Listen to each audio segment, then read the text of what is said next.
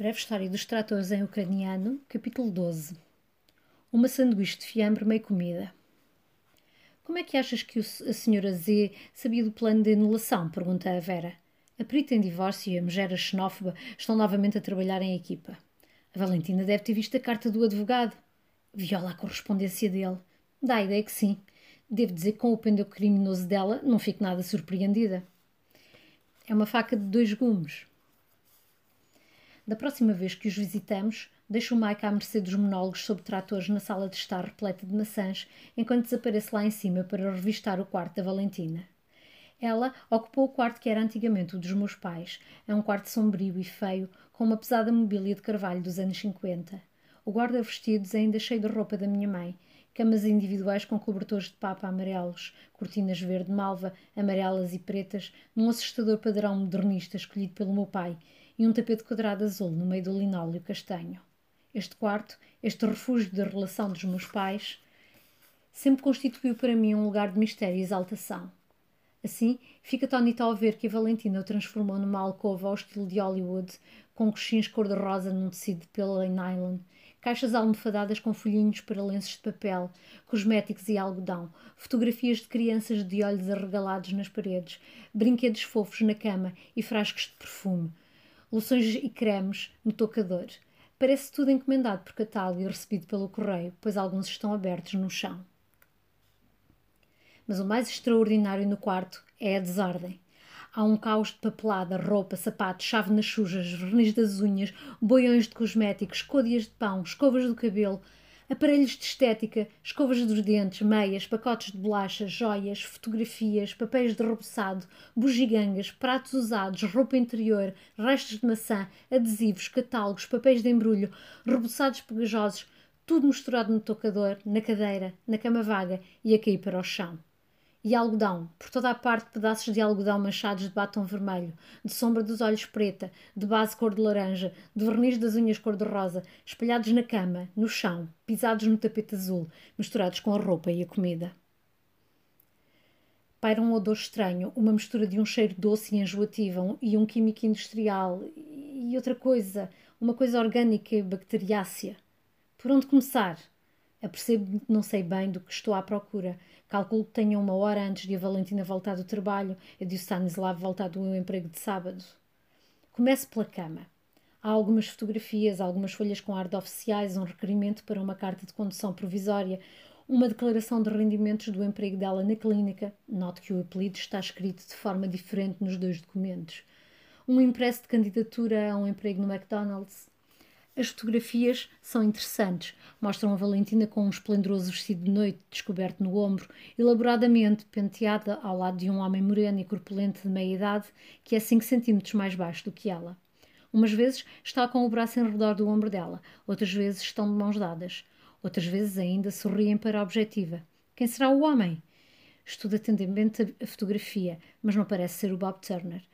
Pego numa das fotografias e meto-a ao bolso. Debaixo da cama, num saco do Tesco, faço a descoberta seguinte: é um maço de cartas e poemas na caligrafia elegível do meu pai. Entremeada com as cartas e os poemas, há uma tradução para inglês feita por alguém. Minha querida, bem amada, bela deusa Vênus, seis como pêssegos maduros, por amor de Deus, cabelo como as chiaras douradas da Ucrânia, todo o meu amor e devoção, teu até à morte e para além desta, a caligrafia das traduções parece de uma criança com grandes letras redondas e os pontos nos is em pequenos círculos. O Stanislav? A que propósito? A quem se destinarão estas traduções? Reparo que uma das cartas tem números além de palavras. Curiosa, tiro-a para fora. O meu pai escreveu o rendimento que ofere, dando pormenores das reformas e das contas de poupança. Os números aracnoides enchem as páginas. É uma quantia modesta, mas o suficiente para viver folgadamente. E será tudo teu, minha amada, escreveu ele no fundo. Tudo isto foi impecavelmente transcrito na caligrafia infantil. Volto a ler do princípio, sentida, sentindo a irritação ao volumar-se. A minha irmã tem razão. Ele é louco. Não devia culpar a Valentina por lhe levar o dinheiro. Ele entregou-lhe mais ou menos de mão beijada. Volto então a minha atenção para as gavetas. Aqui prevalece o mesmo caos. Passa revista à confusão de roupa interior, de roupa exterior, de papéis de repousado pegajosos, de frascos de loções, de perfume barato. Numa das gavetas encontro uma mensagem, até sábado, com todo o meu amor. Eric. Ao lado desta, enterrada num par de cuecas, está uma sanduíche de fiambre meio comida. A côdea cinzenta e revirada, o prateado rosa escuro e seco do fiambre a espreitar obscenamente. Nesse momento, ouço o som de um carro a estacionar. Rapidamente esgueiro-me do quarto da Valentina para o do Stanislav. Este quarto era o meu e, como ainda tenho algumas coisas minhas no guarda-vestidos, tenho uma desculpa para alistar. O Stanislav é mais assediado do que a Valentina. Não demoro muito a perceber que é fã da Kylie Minogue e dos Boyzone. Este gênio musical tem o quarto cheio de cassetes dos Boyzone. Na mesa, por baixo da janela, estão alguns livros escolares e um bloco. Ele está a escrever uma carta em ucraniano. Querido papá, depois, apercebo-me de que são duas vozes novas. Não é o Mike e o meu pai, é a Valentina e o Stanislav a conversar na cozinha.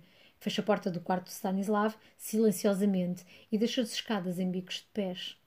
A Valentina e o Stanislav estão na cozinha a mexer uns pitéus pré-cozinhados que estão a ferver no fogão. No grelhador, duas salsichas mirradas começam a fumegar. Olá, Valentina! Olá, Stanislav! Não domino bem a etiqueta neste caso. Como é que se deve falar com alguém que anda a bater no nosso pai e cujo quarto acabamos de vasculhar? Opto pela maneira britânica. Conversa cortês.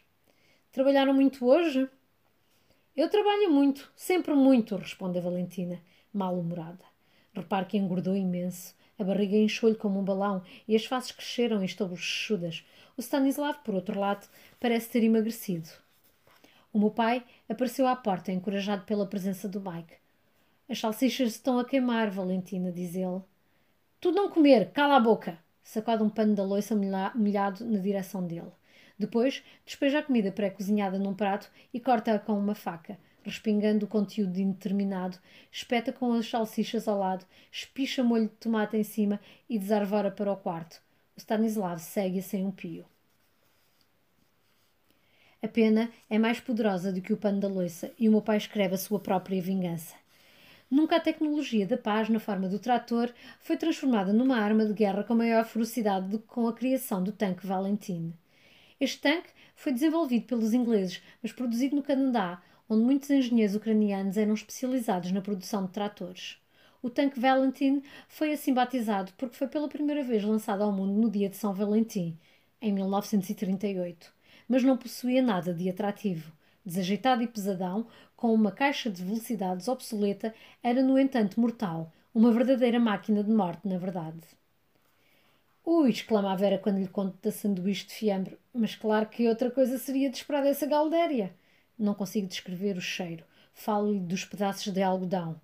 Que perfeito horror! No quarto da mãe. Mas não encontraste mais nada? Não havia nada do advogado a respeito da situação dela de imigrante, nem conselhos sobre o divórcio? Não encontrei nada. Se calhar guarda essas coisas no trabalho, lá em casa não está nada. Deve ter escondido tudo. Claro que nem outra coisa seria de esperar de um cérebro criminoso altamente desenvolvido como o dela. Mas ouviste, Vera? Dei uma espreita dela no quarto do Stanislav e adivinha o que descobri? Não faço ideia. Drogas? Dinheiro falso? Não sejas parva, não descobri. Não, descobri uma carta. Está a escrever ao pai em Ternópila a dizer que se sente muito infeliz aqui. Quer voltar para casa.